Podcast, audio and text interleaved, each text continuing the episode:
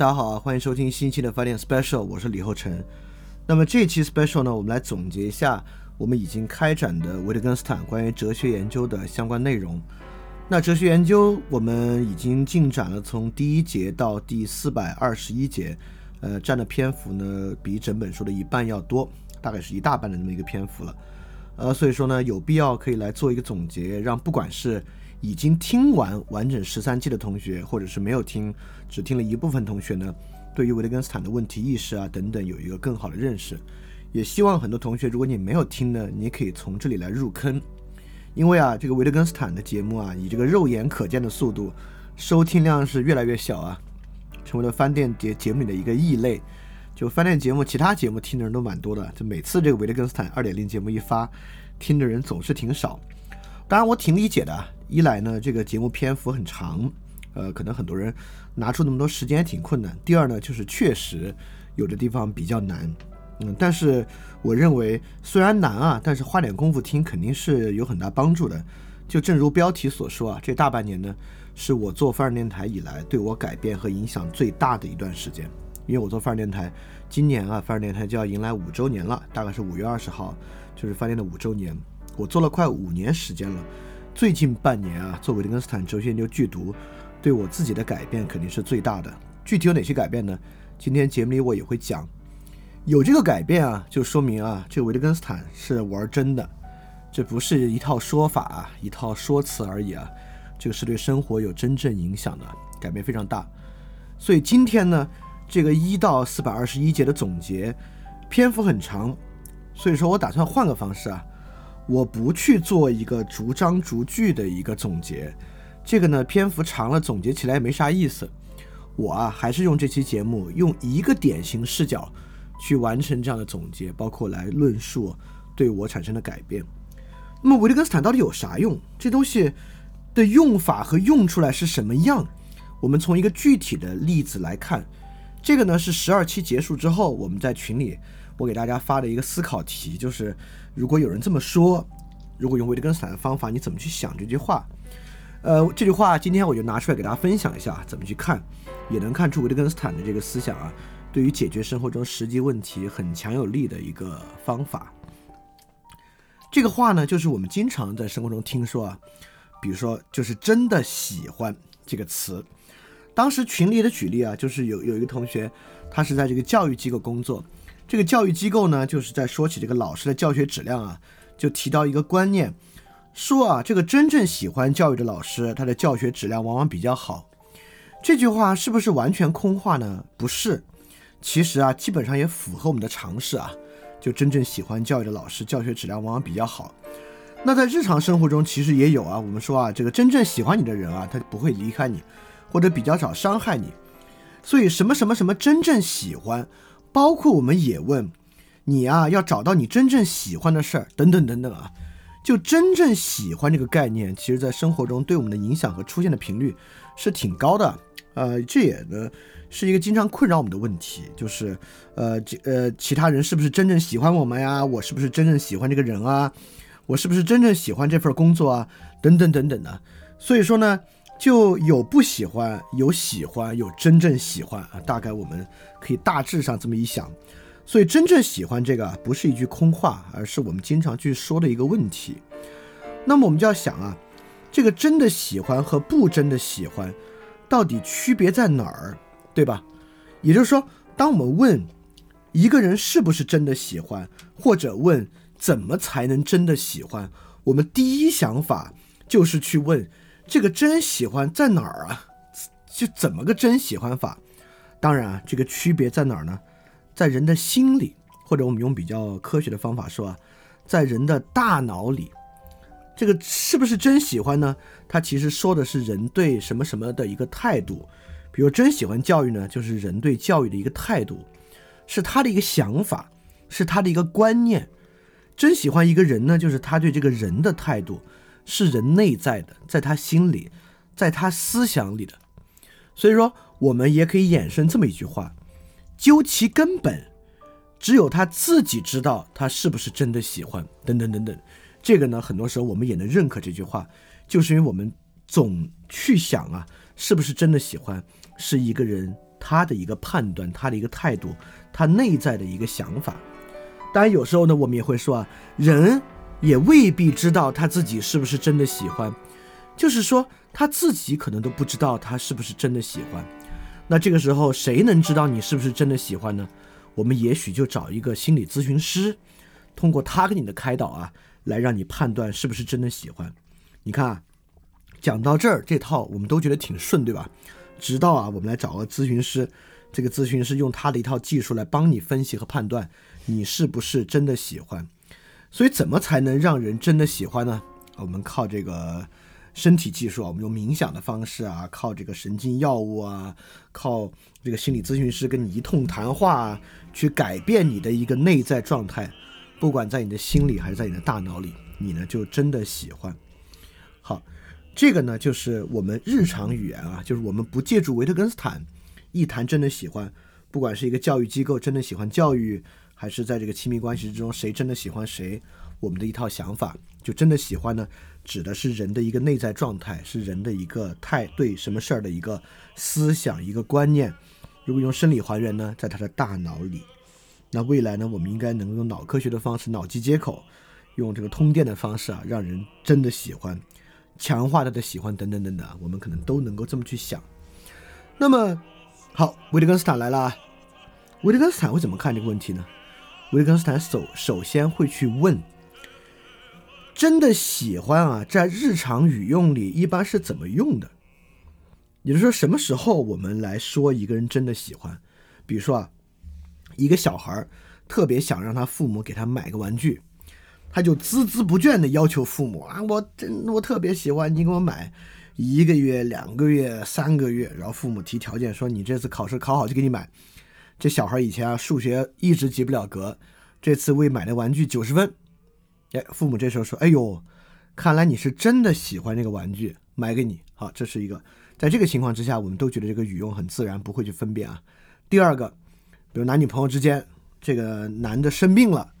然后因为生病的原因吧，工作也丢了，原来积累的财富也没了，可能这个未来还落下一些后遗症。这个女孩啊不离不弃照顾他，这个男孩说：“哎呦，看来你是真的喜欢我。”哎，这个时候我们也认为这个说法非常的自然，没有问题。所以维特根斯坦啊就是在分辨我们在什么场合下使用“真的喜欢”来看什么叫做真的喜欢。因此啊，真的喜欢这个词儿非常的明显。真的喜欢在日常语用中，从来跟你的什么内在状态、你的心理的态度没什么关系。在日常生活中，我们说真的喜欢，其实就在看你付出的代价，对吧？就是你愿意为一个事儿付出代价，或者承担风险等等等等啊，我们就管这个叫真的喜欢。所以，真的喜欢是在判断人的想，还是在判断人的做？它其实是在判断人的做，从来不是在判断人的想。所以说，经常在维特根斯坦的视角之下，有很多问题根本就是误导性的问题。比如说，我真的喜欢吗？我怎么才能真的喜欢？难道真的喜欢不是人心里的区别吗？难道做出来的那些真的喜欢代价不是由人的内在决定的吗？像后两个问题啊，我再复述一遍。第一，难道真的喜欢最根本的区别不在人的心里吗？哎，似乎这么一问还真是，对吧？第二个，不管真的喜欢是不是外在的付出和承担，难道这些不是由人内在决定的吗？你这话要这么说，当然是是，但是在维特根斯坦看来，这些完全是误导性的问题。这些误导性的问题中，你已经首先假设了。有一个内在，他在决定的人，我们的直接作用呢就在这个内在，所以误导性的基础啊，就是我们在使用语言分辨所有东西之前，我们就先假设有个内在的真喜欢，所以说呢，我们去判断，我们去加强呢，就要指着这个内在的真喜欢去对应它，对，所以说。我们怎么样去判断内在的真喜欢呢？找心理咨询师跟你聊，帮你判断。第二，比如说一个教育机构啊，我们找一些真喜欢教育的人来办讲座，用他们的真喜欢来感染人。我们啊，在这个教育机构里面办对于教育使命的征文，让大家写你是怎么理解教育的。我们通过这些征文展示的想法，看人是不是真喜欢。我们拍一些教育使命的纪录片儿给人看，来渲染人。我们啊，在老师里面开展一些冥想的课程，促使人可以更清晰地观察他们的内心。我们在这些误导性的问题之下，就会用这些方式去判断、去强化人的真喜欢。但如果我们能够遵循真喜欢的语法特征，就真喜欢完全就是在讲一个人的付出和承担。那么，一个教育机构该怎么去帮助我们选出真喜欢教育的老师呢？当然，比如随便说啊，我们就把短期的课时费缩减一些，就那种短期的课时补助缩减一些，把这些钱啊放在长期教学质量的考核的奖金，也不是不给老师钱，不是减少，就把一些短效的次数的奖金放到长期考考量之上，兴许从短期、长期的分担之上就能够判断出是不是真喜欢。所以刚才对真喜欢这个例子，我们之前的那套。在应用维特根斯坦之前的分析和使用维特根斯坦之后的分析，我们能发现一个非常明显的区别。在采用维特根斯坦之前，我们从来没有去分辨我们在什么场合使用真喜欢。我们首先就假设这个真喜欢一定来自于人的内在，人内在有个玩意儿是一定存在的。我们认为语言就是在反映、表现、表达他内在的这个状况，因此真喜欢呢？表达的就是人内部内在的对于一个对象的态度、判断等等等等的。为了挖掘这个内在呢，我们就要用对内的方法，给他灌输，给他呃看这个纪录片、做讲座、心理咨询、冥想。我们要促使他把内在表达出来。我们要做征文办演讲比赛，看他是不是真喜欢。刚才我说的所有这一套啊，其实都有非常明确的影射关系啊，就是我们呃有一套意识形态体系的，特可爱搞这些了。所以说，真喜欢和语法的方式，就是认为维特根斯坦认为，语言就是就人实际生活外在世界建立勾连、建立秩序，表达那些我们可以经验到的外部对象关联起来的一套方式。就是真喜欢完全不是在说人是怎么想，而是在说人是怎么做的。所以，真喜欢合乎语法的方式。在一个教育体系内部和那套直接作用于人的内心的方式啊，不知道你听到这里，你有没有觉得哪一个会更好，哪一个会真正能够起作用？那么跟真喜欢相似的东西非常多，我们特别好谈本性、初心、真诚、我们的使命等等等等的。因此啊，在维特根斯坦看来，并不是这些词要废除，维特根斯坦不会认为任何概念自始就是空话。而是要看我们如何使用这些词汇，在使用这些词汇的时候，来明白我们谈这些词本性、初心、真诚、使命，到底是在说什么，而不是随意的或者不加分辨的就认为这些东西是用于表达一个内心。所以说，这就是关于真的喜欢的一个简单的语法辨析，它呢里面就包含着一套维特根斯坦的一个关于语言的整体图景。语言在外部环境与人的外现行为中起作用，语言几乎从来不指向一个人的内在状态，从来不去反映和表现一个人的内在状态。当然，人的内在状态啊，这个仅仅是呃维特根斯坦分辨的一个方向而已。而这个真的喜欢的例子啊，很多人可能已经听出来一些重大分别了。很多人呢可能会觉得这是一个不起眼的例子。感觉这个例子真的喜欢这个词儿，挺琐碎的啊，就是跟我们理解的哲学不怎么一样。感觉我们平时说哲学啊，都在解答一些巨大的问题，根本的美啊，根本的善啊，什么是道德呀，什么是存在啊，什么是人的目的啊？怎么维特根斯坦哲学举一个例子是一个这么不起眼的一个小例子呢？这个例子小，但是视野不小。这其实是我们对于什么叫做理解。这个问题视野的一个根本变化。我们过去认为理解呢是抓住事物背后的本质，理解一个人呢抓住他内心的本质，理解他的人格等等等等啊。就过去我们认为世界，不管是物质的世界还是人的精神，总有一套掩藏在其背后的规律本质等等等等。不管是语言的理解，还是用其他方式的理解，呃，认识等等等等，都是对这套更深的其背后的其内在的因素的把握认识。但在维特根斯坦看来啊，语言从来不搞这些，语言也不必搞这些，语言就是一个对于环境本身的认识、分辨和使用。那么刚才啊，这个真的喜欢看上去是一个琐碎的小例子，但是基于人有内在，我们可不仅发明了真的喜欢这样的小词汇，或者不仅仅使用这些，有更复杂的理论在这之上，心理学。人格理论、审美经验、宗教经验、精神意志、认识自我、改变自我、内在要求，等等等等等等。今天的成功学、心理学、认知神经科学、文学、审美、浪漫主义，全部借到这些东西，成为我们讨论很多问题的时候绕不过去的一些理论和概念。那么这些理论概念呢，就是在维特根斯坦进行语法分辨之前。我们简简单单的、不加分辨的认为啊，世界或人存在某种内在本质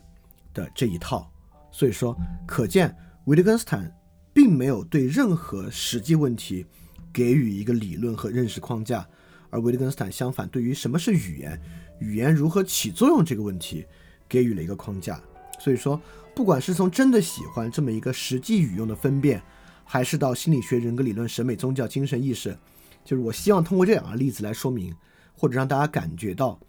维特根斯坦的这套观念和语言是起作用的，它不是一个跟具体的生活实践、具体人的言行无关的一套理论，而它的扭转之后，其实是对我们如何认识问题、如何感觉问题、引我们的思想、引我们对问题的分析走向何方至关重要的一套看法。好，在这个例子之后呢，我就来说说啊，我说啊，这过去啊是对我改变最大的半年，在做范儿电台以来啊，有什么改变的？维特根斯坦到底改变了什么呢？我给大家来汇报一下啊，在实际生活中，它起到了很大的作用。第一个作用呢，就是关于阅读，这就不说了，就是你读到很多内容，读到很多问题，你带有了维特根斯坦的角度去产生了不同的理解。那这部分呢，我不着重来说，因为这部分似乎啊是发生在我脑内的事情啊。其实没有这回事儿，或这是就是一个误导性的问题，根本不用那么去想，嗯，就是发生在语言层面的事情，我们不用假设在脑内。那最直接的呢，就是在讨论问题的时候，我在发表意见、讨论问题的时候，产生了很大的作用。因此啊，很多同学也在有疑问，所以说是说这个学了维特根斯坦之后，你再跟别人讨论问题，你就直接怼别人说，哎，你不要再说什么潜意识了，这是哲学病。我们很多人就会认为啊，如果学完维特根斯坦，他改变了你与人的讨论之后啊，你跟谁说话上去就说你这是哲学病，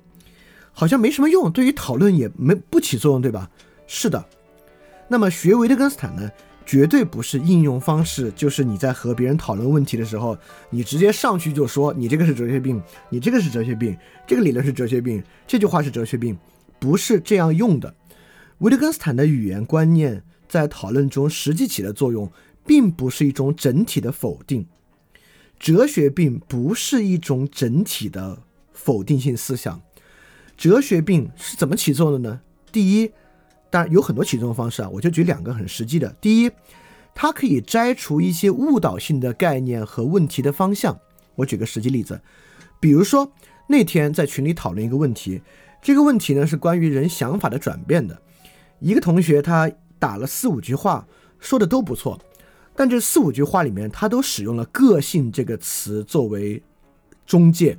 就是人的个性什么样，个性的发展什么样什么样。我在最后就补了一句，我就说这个问题讨论的挺好，但其实可以把这四句话里面的个性全部拿掉，就不说个性，其实对这四五句话的讨论也不会产生什么影响。他一看还真是如此，确实。因为如果你在这四五句话谈个性，如果别人跟你接着讨论，你们的话题很可能就会被引向人个性的生成和个性如何生发这一点，那这个呢就走向了哲学病的领域。但如果你并没有整体否定他的这些话和意思，只是你把里面的这个个性摘出去之后，问题就可以更加言之有物的讨论。第二呢，在某些问题陷入哲学病僵局的时候呢，你提供一个问题可讨论的实质性的基础，对吧？比如说之前我的很多在看理想写的文章啊、代用文章啊，实际上都是这样的。那讨论问题的时候呢，你就可以超出这些关于理论和概念上的空转，能够为问题提供一个可讨论的基础。所以说，学习维特根斯坦啊，对于讨论问题，绝对不是说你就有了指出很多哲学病的能力。你说这个是哲学病，这个是哲学病，不是的。更更重要的呢，是在一些对话中去摘除里面的哲学病概念，促使对话不容易不容易走入歧途，或者给一个无法讨论的问题提供一个可讨论的基础。好，什么叫为一个问题提供可讨论的基础？也就是说，在学习维特根斯坦给了我一个非常巨大的转变。这个转变是什么呢？说的简单一点啊，这个转变是一切皆有可能。这个一切皆有可能的情况，我我我问几个问题啊，大家来想。第一，什么情况之下冤枉无辜的人是可以被接受的，对吧？因为冤枉无辜的人听上去已经是一个终极判断了，但是什么情况之下冤枉无辜的人是可以被接受的呢？我们之前说过，对吧？比如说一行八人被土著部落抓住。这土著部落酋长啊，语言也很难沟通。反正就是说，你们八个人里面有一个人杀了我儿子，你们要不找一个人出来，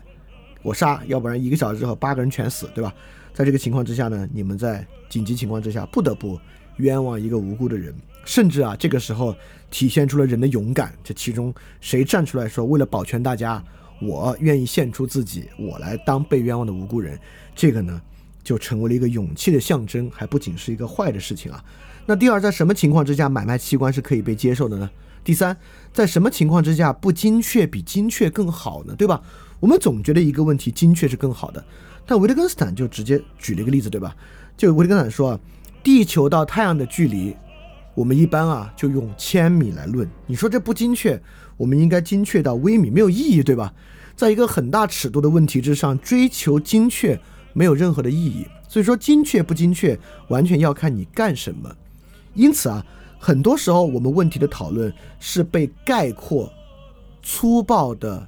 削减掉的。我们要求其精确，要求其逻辑完备，要求或者把它粗暴的概括为类似于这是冤枉无辜，这是滥杀无辜等等的问题，认为一个问题不必讨论。因此呢，当你构建一个合理的场景，构建出一个合理的外部环境。让即使那个无辜被冤枉也变得合理，因此让这个问题呢可以继续讨论下去。那这个呢是维特根斯坦在哲学研究里一再通过举例的方式向我们呈现的一种非常有用的使用语言的方法，对吧？因此这些语言的使用，比如说冤枉无辜为什么可以被接受？我们完全没有在冤枉无辜的伦理学或道德概念的推演上做任何的努力。完全没有在概念和理论的意义上做任何的推进，仅仅是构筑了一个具体的外部环境，在这个外部环境之下，这个道理就变得非常的简单。所以说，维特根斯坦促使我相信，也就是说，道理的清晰性不在道理本身说的多漂亮，而在于把道理放置进入的那个环境，让这个道理的清晰性能够直接呈现出来。这个我们上期讲过啊，就是维特根斯坦一直很喜欢说的，不要想，要去看的这么一个问题。在这样的情况之下，很多我们认为不可讨论、不能讨论的问题呢，就变得可讨论了。所以这个呢，就叫提供一个问题可讨论的基础。所以维特根斯坦虽然是反对哲学病，但是反对哲学病的工作可不是粗暴地指出哲学病，而是在一个有意义对话中摘除哲学病和。在被哲学病封闭的、被哲学病阻隔的对话中，重启一个对话可讨论的基础啊，这些才是学习维特根斯坦对于讨论问题呢产生的改变。当然，很多问题就很多同学会认啊，那你这不是相对主义吗？啊，这不是相对主义啊，这是找到，这恰恰在这样的对比之中，不是说一切就都合理了，而是回到细节之中来找出问题真正关键的细节。就像之前我们在写文章里写过啊，这个正义在细节之中，这不是相对主义，这是找到一个问题真正关键的细节，而不是找到一个问题跟它相关的概念的这么一个方面，这是很重要的。关于视角主义跟相对主义的区别，我们之后这个节目啊，或者之后我的更产节目肯定还会说很多。所以说，呃，也有同学提问啊，就是我们如何来来克服对于维特根斯坦的机械应用呢？确实，学习维特根斯坦啊，呃，一个比较麻烦的事情就是学到最后对维特根斯坦进行这种呃教条式的应用。学完维特根斯坦啊，看啥都是哲学病，认为什么话都不能讲，什么话讲出来都没有意义。当然不是这样的。所以怎么克服维特根斯坦的机械应用呢？就是说啊，指出一个词儿、一个理论是哲学病，这个东西意义不是很大。意义大的是什么呢？在一个讨论之中，分辨哲学病的部分和有实际意义的部分，通过剔除哲学病，把有实际意义的部分保下来，这个是重要的。就像最开始我们举的例子啊，一个人说，真的喜欢的老师教学质量会比较好。我们不能说，哎，这个教学就不能谈真的喜欢，一谈真的喜欢就在谈人的人的感受，这是哲学病。不是的，真的喜欢是有有意义的谈法和无意的谈法。我们要把无意的谈法踢掉，来让它符合语法的有益的谈法浮现出来，这是重要的。那第二个重要的呢，就是在一个被认为无法讨论的地方呢，找出可讨论之处，啊，这个呢，关于讨论是过去半年啊对我很大很大的一个影响。那这个影响呢，说的好像是一个实际技术操作和实际日常对话的方面。那过去半年对我有没有大的思想倾向和方向的改变呢？有，就是保守主义和实用主义。呃，这个保守主就是也就是说过去。半年时间，我越来越能够清晰的意识到，我逐渐变成了一个保守主义和实用主义的人。首先啊，这两个词儿这么一说，呃，百分之九十九点九的人听这个节目的人应该都没有理解什么是保守主义以及什么是实用主义。就这两个词儿听上去呢，基本是坏意思啊，在我们今天的语境之中，这保守主义呢，基本上在说这个迂腐；实用主义呢，基本上我们有时候把它等同为功利主义。啊，其实不是啊，就什么是保守主义呢？这个呢，我不在这里细说，因为我立马会做 special 节目，专门啊来做我们如何克服今天的激进主义的。呃，如果要做一个简单的这个思想谱系的划分，我们可以把它做一个三分法，把它分为保守主义、激进主义和自由主义来做这个三分法的划分。啊，在这三个三分的划分之下，我越来越意识到我是一个非常偏保守主义的人。那什么是激进主义？什么是保守主义？什么是自由主义？那我们把这个呢放在新的 special 节目，关于激克服激进主义的节目之中去谈这个问题。呃，在今天这部分呢，我们来讲讲什么是实用主义。就实用主义啊，我们今天我们在日常语用中有时候也说，哎呀，我这个人比较偏实用主义。呃，言下之意呢，总是在说啊，他比较关注那些脚踏实地的，关注那些。呃，实际看得见、摸得着的东西啊，就是虚头巴脑的啊，什么精神啊这些东西，他不关心。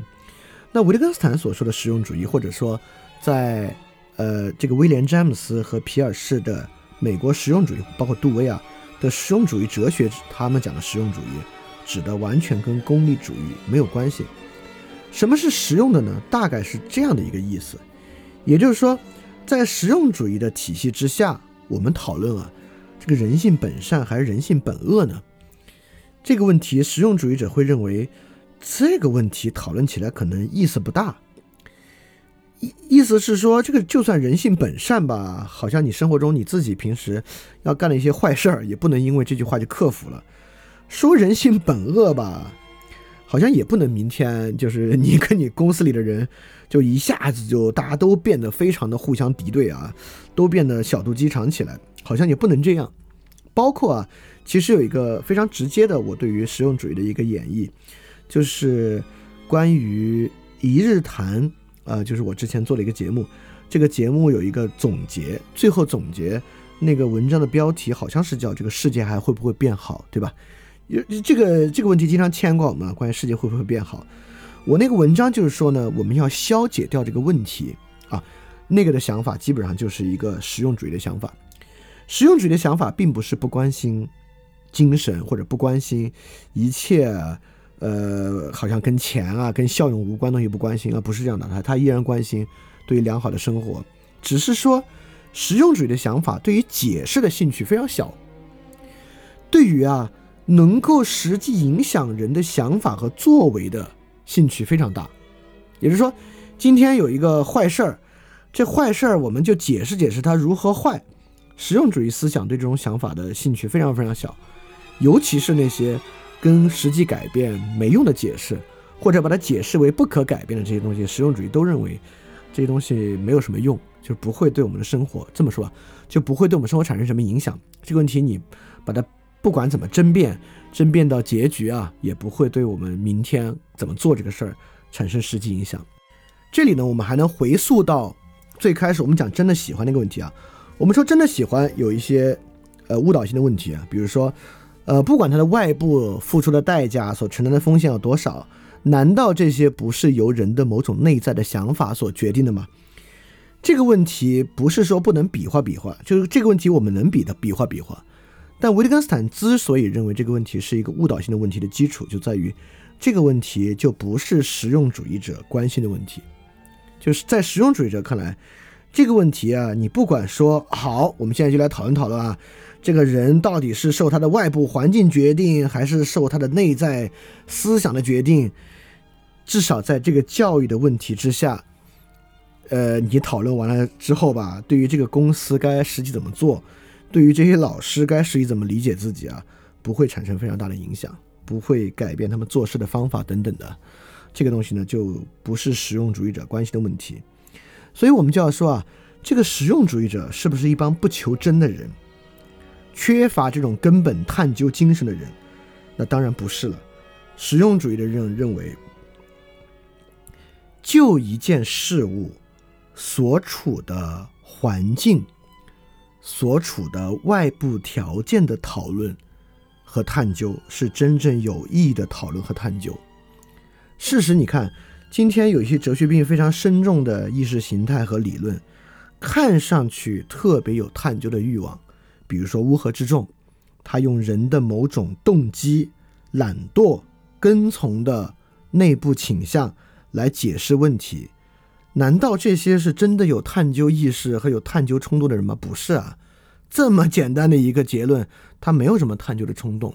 啊，包括。我们接下来要在激进主义节目中分辨的很多激进主义思潮，他们听上去都在讲非常本质的问题，实际上并没有任何探究的愿望，对吧？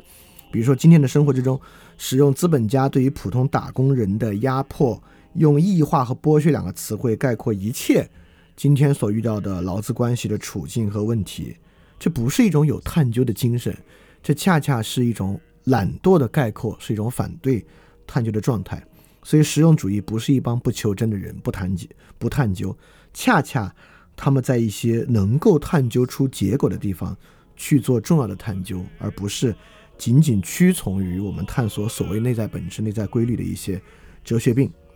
啊。所以，实用主义和保守主义啊，我认为，呃，首先说一个基本判断，这不是我的判断，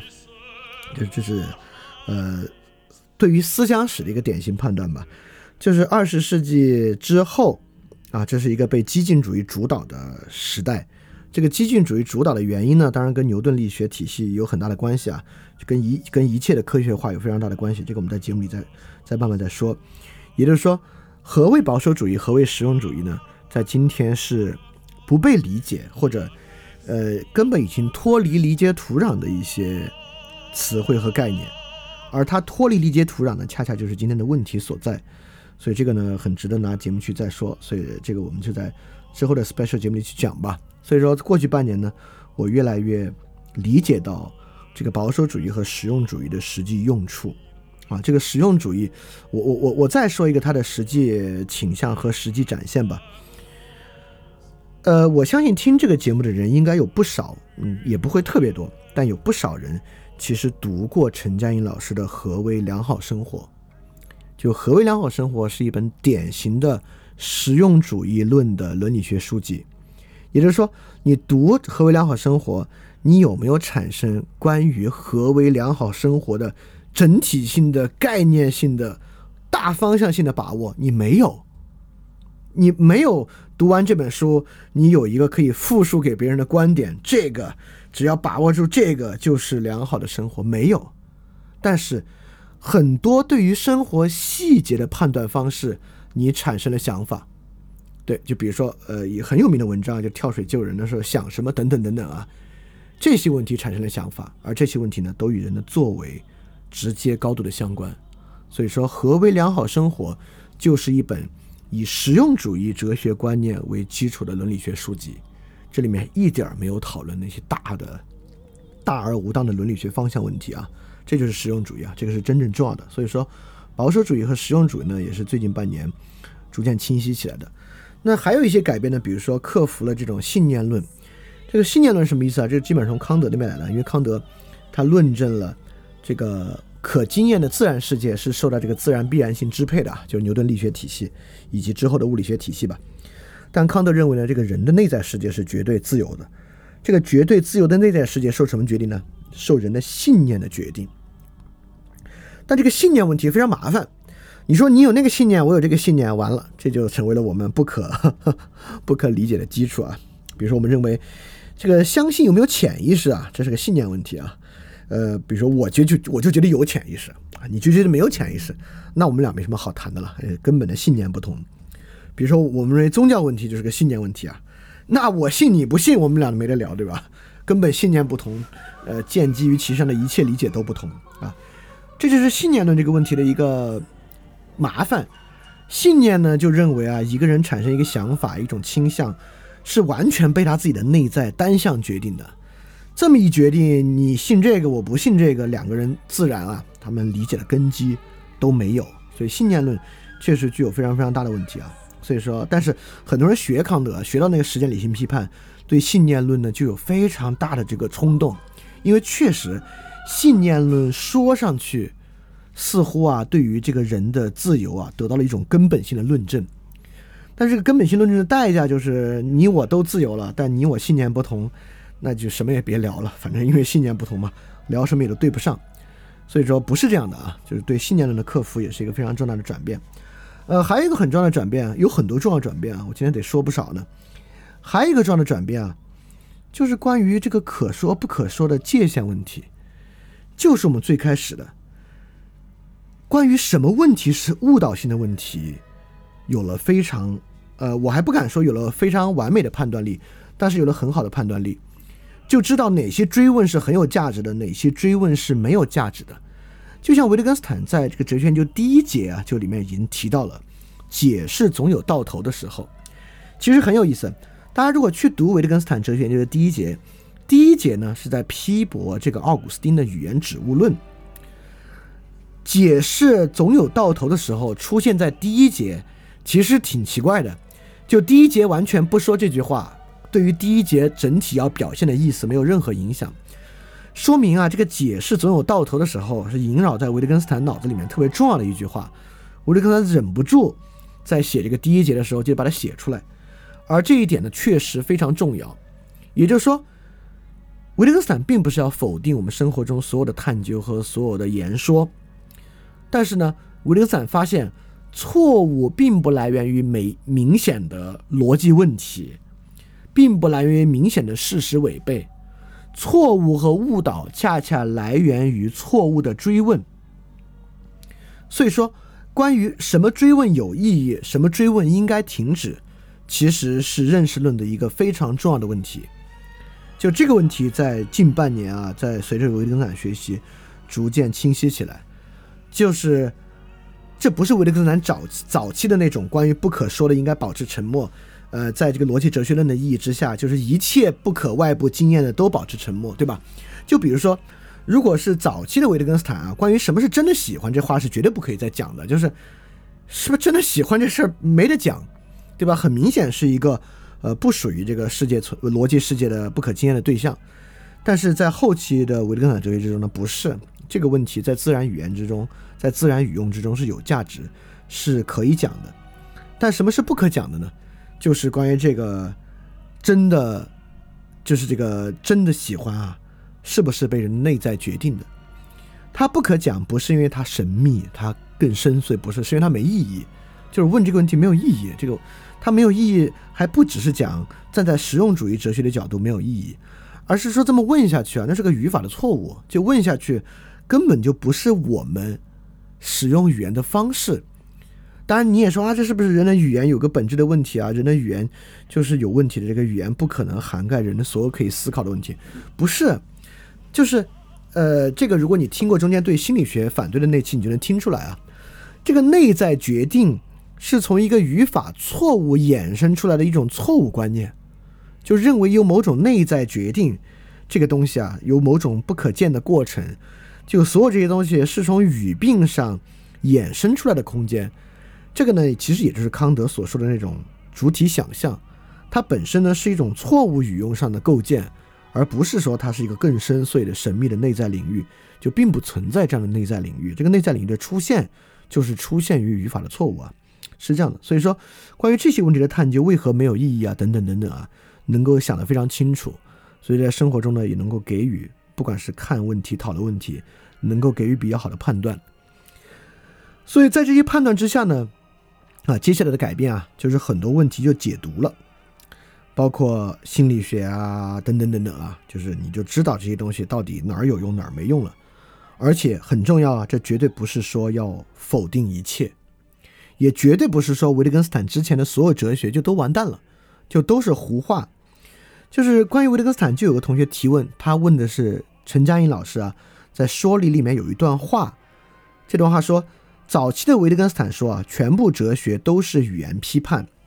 后期他仍然说，哲学是针对借助我们的语言来蛊惑我们自信所做的斗争。这些表述呢，我不能完全接受。这个同学问陈老师说：“这个不能完全接受啥意思？”另外同学说：“就维特根斯坦之后呢，学习之前的这些形而上学是不是都是无用功呢？”不是，虽然解读了，但是这些呢并不是无用功，是因为之前的形而上学很多其实是互相印证或者互相形成一种对应的关系。像我们刚刚在费里尼那期里面就提到了，在维特根斯坦清洗之后如何理解荣格。那么，在理解荣格，荣格关于人并不依靠理性思考做决策这一点的所有分辨，依然非常有价值。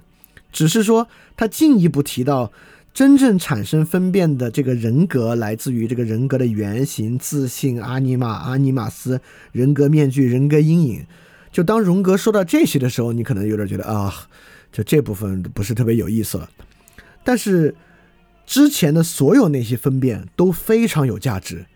就那些分辨，就是说那种这些分辨是把潜意识这个概念拿走，依然很有价值的段落。就像之前讲，就是克里希那穆提，当然里面什么真正的看啊这些都都都都都可能没什么有意思。但克里希那穆提说，享乐主义的核心和恐惧的核心是一样的，就这些东西依然很有意思啊。就是拿掉这些哲学病之后，剩下的部分呢，依然非常有意，非常非常的有帮助。所以说，虽然维特根斯坦促使我们对于很多理论解读，但绝对这个解读就是这个毒性的毒啊，toxic 那个毒，所以并不是说一切都没有意义，而是说经得起维特根斯坦的这种语言分辨冲刷，留下来那部分是真正有帮助、真正重要的部分，这个是非常非常重要的。当然呢，跟维特根斯坦呃对我的改变还有一个非常大的改变啊，就是实用主义意义的改变。就能够促使我产生实际，呃，实际的改变呢，就是对于语文学本身的重视。我们之前已经在 Special 做过一期语文学了，而且，呃，二零二一年呢，我几乎肯定会去做一些实际的线下的语文学教育的尝试，就是把维特根斯坦这些，呃，语言分辨啊，把它变成语文学的课程，就做一些类似于初高中啊阶段的语文学教育的尝试。这个确实啊，对我产生了非常非常大的改变，而且这些改变非常非常的有用，啊，也希望这些改变能够对大家有用啊。但这个你可能很难通过今天这一期 special 完成，你倒是可以去，呃，去听一听之前的这些内容。当然啊，当然，就是我们接下来说啊，说完改变，我们还是要总结总结维特根斯坦，我们第一节到四百二十一节到底学到了啥？那维特根斯坦的哲学呢？不是对于某种根本规律啊、根本本质的把握，而是一种什么呢？而是一种视全新的视野。它给你一种全新的视野来看待语言，并且透过语言呢看待生活。它促使语言变得实际的有意义，可以理解，可以沟通，是这么一个问题。所以说，从第一节到四百二十一节总结，我们就扣住里面的一个点铺开来进行一个总结就行了。首先啊，我们还是先来说说，在维特根斯坦记的分辨之前，我们寻常对于语言的观念，这种错误的观念是什么？这个呢，就是语言表达论或语言反应论。就我们经常说的，语言反映现实，语言表达思想，对吧？我们就觉得呢，语言是个工具，这个工具呢，要么来反映现实，那反映现实呢，我们就忍不住认为语言的指物论，对吧？比如我们讲苹果，苹果这个词的意义来源于什么呢？来源于实际的那个苹果，来源于实际苹果的关系，对吧？比如基因这个词为什么有有意义呢？为什么这是一个这么 powerful 的词汇呢？因为它来源于一些实际存在之物的指物论。第二呢，语言呢，要么就反映思想的一种语言的内指，也就是说，我这话是什么意思啊？那是由我的想法决定的，先有我的想法，我再把我的想法呢变成我的语言表达出来。有时候呢，词不达意。有时候呢，语言也不足以承载我的想法，所以说我的想法也并没有完整的、完全的被我的语言表达出来，所以很多时候呢，总是会引起误解，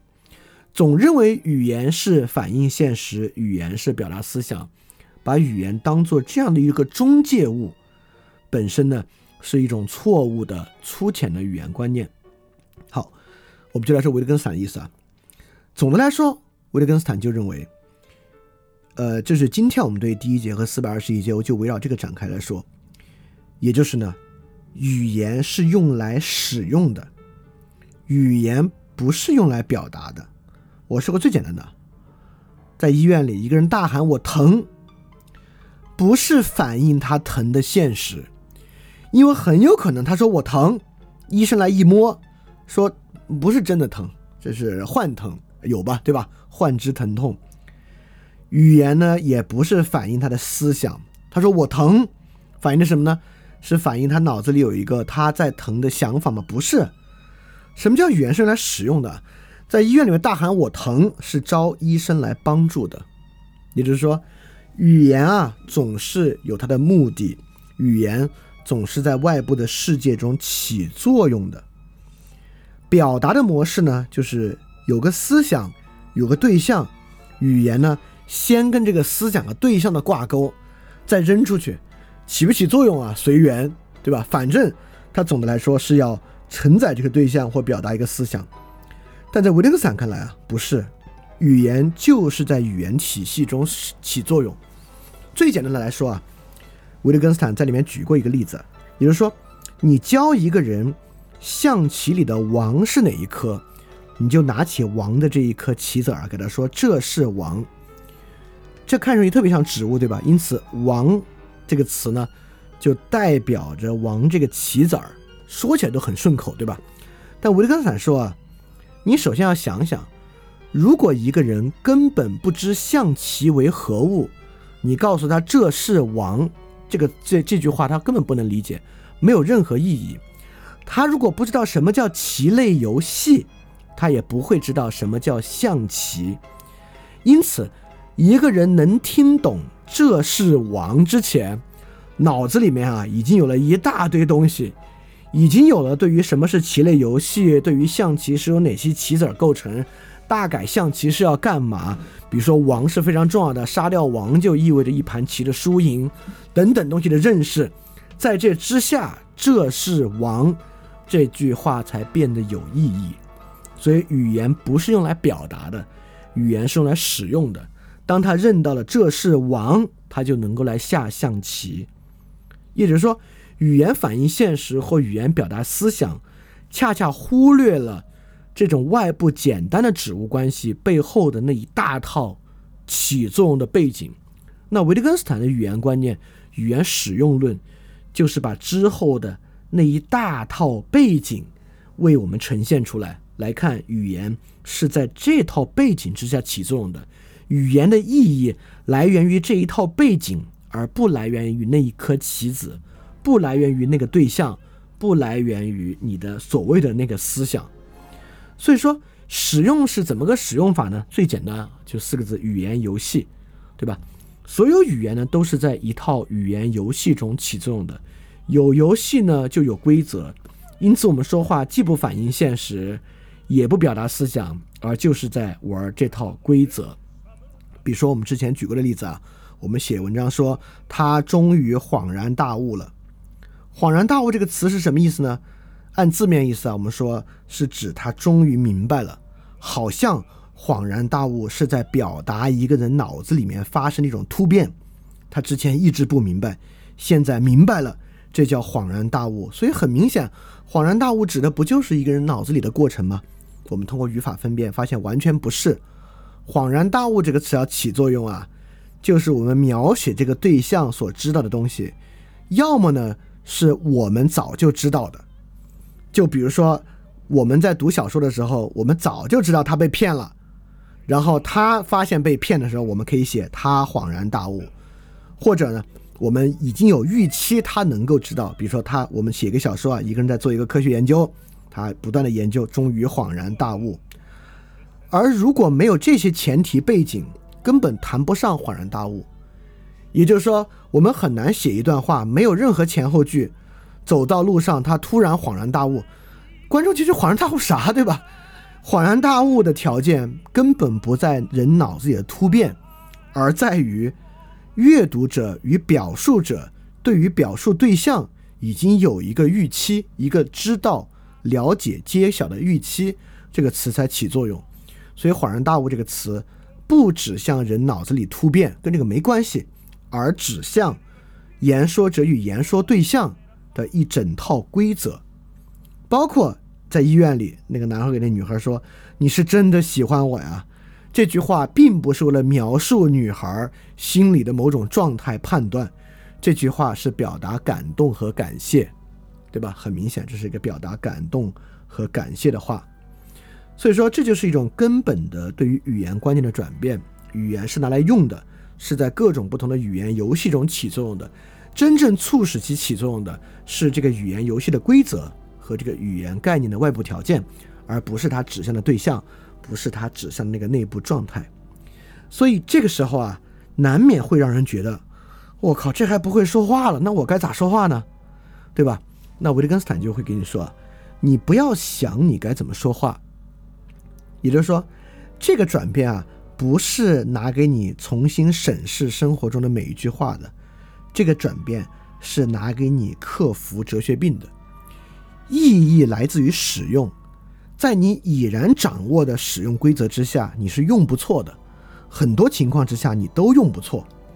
比如说生活中，我们经常听到这样的话：“啊，他不是那个意思，他就是今天心情不好，要发泄一下。”我们经常听人说，也就是说，我们能够分辨一个人说的话不是他字面的意思，这是一个语言游戏中他所使用的话语，你不能够按他的字面意思去了解。我们经常帮助人做这样的澄清。所以说，维特根斯坦所揭示出来的这个语言游戏论，并不是我们从来都不掌握的，而是我们每个人能学会这套语言，我们就掌握的。包括我之前举过例，举过一个例子啊，你肚子有点疼，你去学校，呃，你你在学校里面，你要找老师请假，你基本上当着老师的面儿会表现的比你实际疼的再疼一点儿，这个呢就是这套游戏规则，这个规则你学会，你会玩儿，你只要能生活，你的生活还没崩溃，说明这套游戏规则你掌握，你会玩儿，所以说，即使学过维特根斯坦。不是要对人的所有话都去分辨，每一句话都想想这句话说的对不对。我们对于规则是接受、掌握、使用，而不是分辨道理。也就是说，你别人问你“恍然大悟”是什么意思，你说啊是人脑子里的突变。但是你平时说“恍然大悟”、写“恍然大悟”，从来不会出错，你都只会把它用在言说对象本已知道或已有预期的情况之下才使用。就是恍然大悟的规则，你是知道的啊，所以因此我们并不必去分辨我们所有的话，我们本来就懂，而且好多时候，即便是非常哲学病的表述，也不必分辨。比如说啊，今天人说话爱说，哎，这个事儿的本质，我认为是在这个时候，你是不是要去跳入说，哎，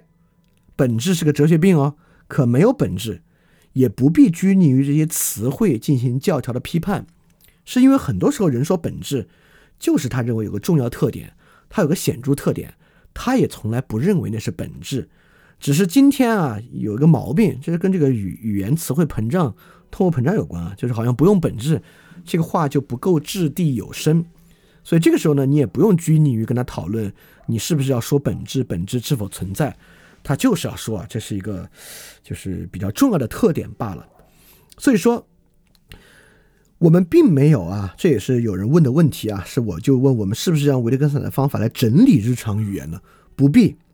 日常语言的规则在维特根斯坦揭晓之前，我们每个人压根儿就会。我们也不是要让每一句话都精确无误。我们也说过，之前我们就举过，精不精确这个事儿取决于你的目的，有的话不那么精确无所谓。我们就是要解决哲学病，促使我们说话言之有物，也就是说。我们并不是要梳理每句话的规则，而是要治疗那些有病的话。这就像我们的健康。因此，你你了解健康之后，不是说你每次呼吸之前都要想一想咋呼吸啊，每次吃饭之前都要想想怎么吃饭啊，喝水之前都要想想怎么喝水啊，不是这些啊。就是健康的关键的是治病。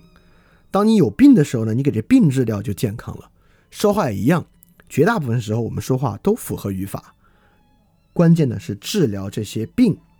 平常说话，绝大部分情况之下，并不需要特意注意。但是 要转折一下，但是其实需要分辨的东西啊，远比你想象中的要多。就我们受到的荼毒是非常非常严重的。就像昨天晚上在群里啊，大家就这个父母的问题随便讨论了三四句话。同学就忍不住要说，父母并不尊重我人格的独立。这个时候你就得说啊，这里面是不是一定要去想人格的独立这回事儿？有没有人格独立这回事儿？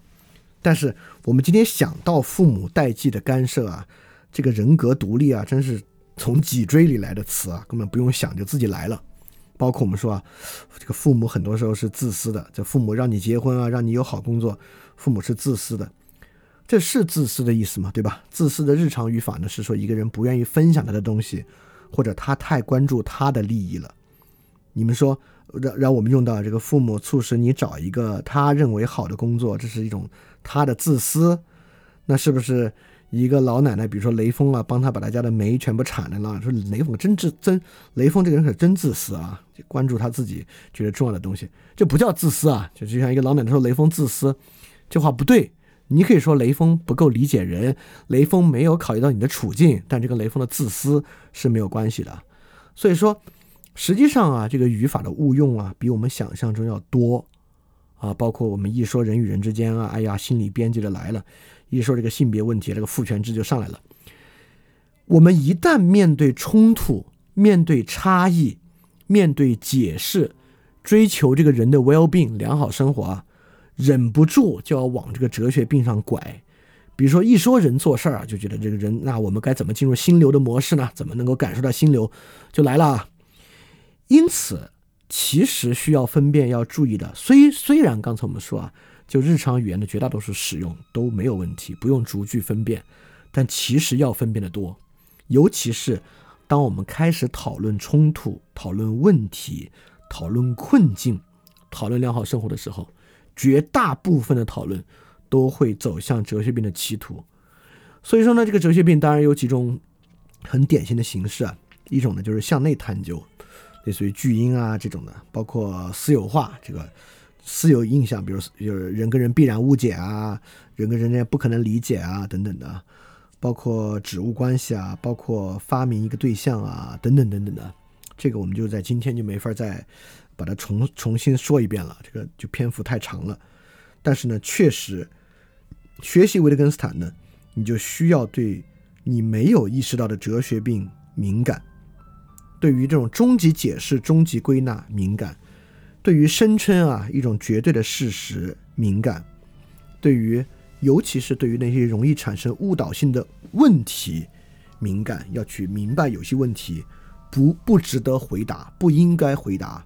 而应该提出真正值得去探索探讨的方向。对于什么有意义、什么无意义啊，需要比较敏感。所以说，这个维特根斯坦的语言转向啊，就是从语言反映现实、语言这个表达思想转向语言使用观。它呃，绝大部分情况下，我们都其实我们就是这么使用语言的，我们就是靠语言规则、语言游戏来使用语言的。但是由于今天啊，这个公共论理量非常大，有那么多的公众号文章。有那么多的这个微信群讨论啊，其实哲学病还是非常高发，尤其哲学病会发作在什么地方呢？哲学病会发作在那些我们认为无法解决的问题之上。只要这个问题啊，我们对我们个人能实际做的事情比较悲观、比较无望、比较不去做，只要想多说多做少的领域，基本上会产生大量的哲学病。因为光靠想啊，你就开始去玩那些语言概念游戏，这哲哲学病上来了。它既会导向你有错误的理解，也会压抑着你自己明明可以去行动的部分，所以说是非常非常严重的啊。就这个哲学病，所以基本上呢，我这里在总结了一下啊，就是维特根斯坦一到四百二十一节，如果我们从一个视角来看它呢，就是从语言的反应论、表达论走向语言的使用论，走向语言规则、语言游戏这么一套，而这套呢，我们不是要去重新梳理所有日常语言，而是要对日常语言中的哲学病非常的敏感。好。这个呢是这个，所以说也有同学在在就在发问，因此我们要去反对一切理论吗？不是，对吧？绝对不是，是因为啊，这个人类毕竟不是一个小狗小猫，人类有思想啊，人类要面对未来进行考虑，人既考虑短期也考虑长期的事情，人考虑复杂的人际关系和社会网络。人考虑与自己经验无关的他人身上发生的公正问题，等等等等啊，更不用说语言本身就是一套概括，所以说不是要反对一切的理论，就这点上呢，可能是跟维特根斯坦稍有不同的部分。这这其实也是维陈嘉映老师在说理里面那个意思，并不是要反对一切理论，这不是我们学习维特根斯坦的本意，也不是啊，学员维特根斯坦啊，我们就知道怎么来发明真理论。我们我们所经过维特根斯坦这套筛掉的理论是那种真正的理论，不是。首先啊，虽然我们不是要反对理论，但是我们要怀疑我们对于理论的需要。今天赫然我们的理论绝对大大的多余了我们的需要，在那些明明根本不需要理论的场合，我们发明了过多的理论或者过多的概念，类似巨婴和 PUA 这样的概念啊。真正合其用的百分之零点五可能都不到，或者我就认为这两个概念完全废掉了，就回到最基础的欺骗、不尊重、不成熟都行，根本没有必要到这个概念上来。首先，我们确实，我们虽然不反对所有理论，但要怀疑我们是否需要这些理论。因此啊，怎么怀疑呢？这个地方也不能说空话，而要怎么做呢？要尽量保持世界的清晰性。这里就说了一个很重要的东西啊，就什么叫做不要想要看？什么叫不要想要看？你看啊，我举个例子啊，比如说性工作合法化这个问题，这个问题似乎确实涉及非常复杂的理论问题、公正算计等等等等的。但是我们能够举什么例子让它里面的正义细节变得清晰呢？一个最简单的，我我举个例子啊，比如说。一个不管是男性性工作者还是女性性工作者啊，如果他有法律意义上的配偶和孩子，他还去做性工作，这是一个。第二个呢，就是一个年轻的单身汉或者一个年轻的单身女子，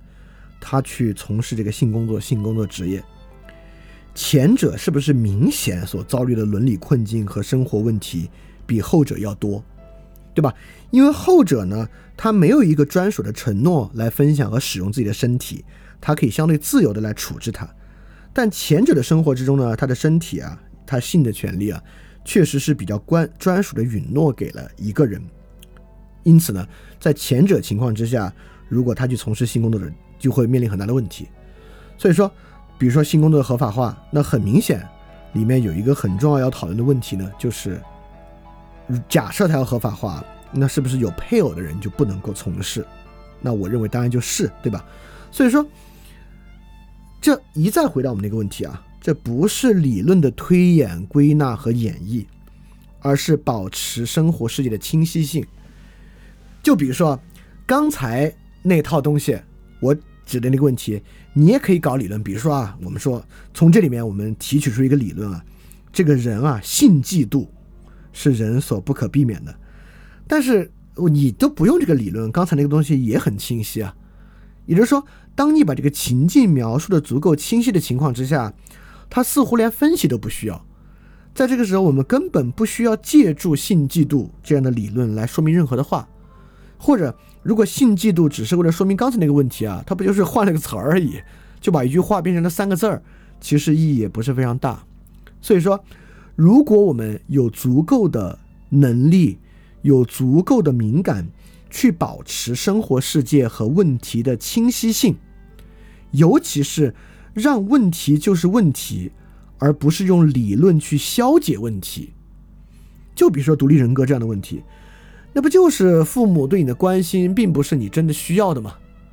你去扯独立人格这事儿，其实意义并不大。也是很明显，那个是一种关心，在绝大部分情况之下啊，那种都是关心，只是那个关心呢，因为可能父母对大城市的状况不了解，对于新的产业和行业不了解，所以那个关心呢显得有点粗暴，或者显得有点脱离你的生活实际，就完了。这个时候，就是一旦这些细节呈现出来啊，就具体的分歧在哪儿，这个分歧就很清晰。这个分歧并不需要引用独立人格来对其做任何的遮掩。那总是在这些清这些问题的清晰性不呈现，而我们认为啊，有一种整体的父母对子女的压抑。你把好多问题深拉硬拽拉到一起，我们说，你看这种整体的干涉里面。体现着一种对于子女独立人格的不尊重，就是就没有没有没有这些问题。因此，想问题不要想模式，想具体的问题不要想大的宏观模式。有很多问题当然只能想大的宏观模式啊，股票交易啊，宏观经济政策啊，央行汇率啊，这些当然是理论化的场合，也是理论被需要的场合。而在实际生活问题之中呢？不用总是想着从你自己的生活举一反三，推演到这个全人类共通的问题啊。就像我们刚才说，一般认为无解的时候呢，这个理论兴趣就来了。但只要具体问题的图景梳理梳理清楚啊，一般来讲就都有解，不需要任何的图景。所以，让生活世界和其中的问题保持清晰性，不要想，要看，是一个非常重要的关键。所以什么时候想呢？卡住在想，什么时候卡住呢？不是你面对问题，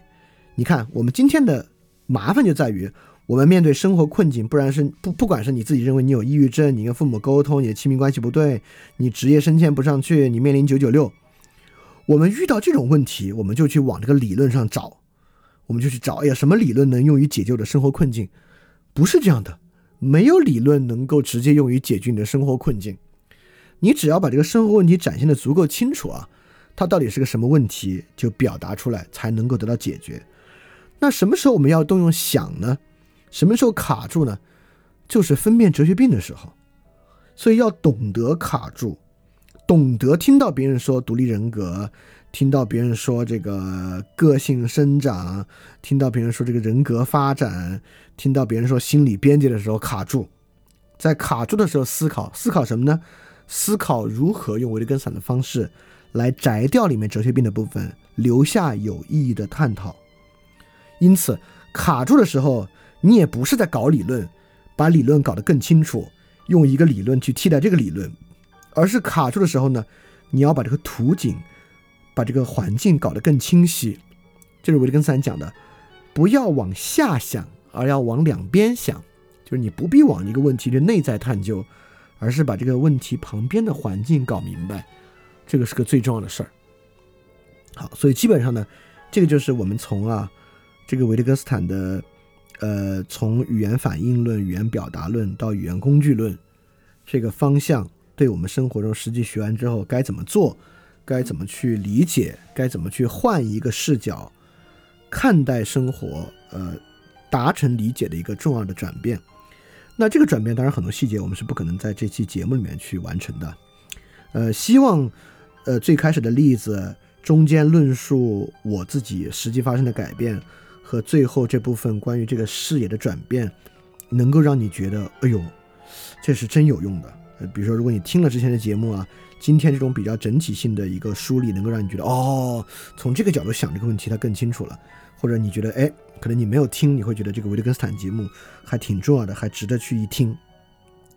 当然啊，我做这个呢，其实也不是说我要去给这个饭店节目多点播放量，让这个二点零节目播放起来啊。其实没必要，对吧？我把二点零节目停了，停了，狂做问答和 special 不就完了吗？不是这样，是因为维特根斯坦这个真的非常重要啊。这个是一个，呃，因为我自己也看了好多好多各种各样的理论了，这个那个这个那个，这个哲学家那个哲学家，就维特根斯坦这个东西啊，真的有用，不是功利主义的那种用，就是这是起作用的想法，就是又又变成海德格尔那个了。确实，这个就叫做起作用的想法。起作用的思想，而我们呢，就应该多接触、多来理解这种真正起作用的思想。好，所以说关于这个维特根斯坦第一节到四百二十一节的总结，我们没有采用这个整体梳理框架的方式啊，而采用了这么一种呃从点到面的方式来做一个梳理，希望能够大家能够对大家理解维特根斯坦啊，或者呃对维特根斯坦的系统产生兴趣提供一些帮助。那我们这期 special 节目就到这里结束。那之后呢，我就会来做这个激进主义的问题。所以，到底什么叫保守主义？呃，什么是激进主义？这个激进主义啊，对于你去理解过去十年啊我们发生的社会争端、国际争端，呃，川普的现象啊等等等等，都有非常大的帮助。而而这个呢，确实是一个非常大的问题。所以我们来，你可以期待期待下一期啊，它也是一个非常维特根斯坦视角的一个，我们如何来理解激进主义。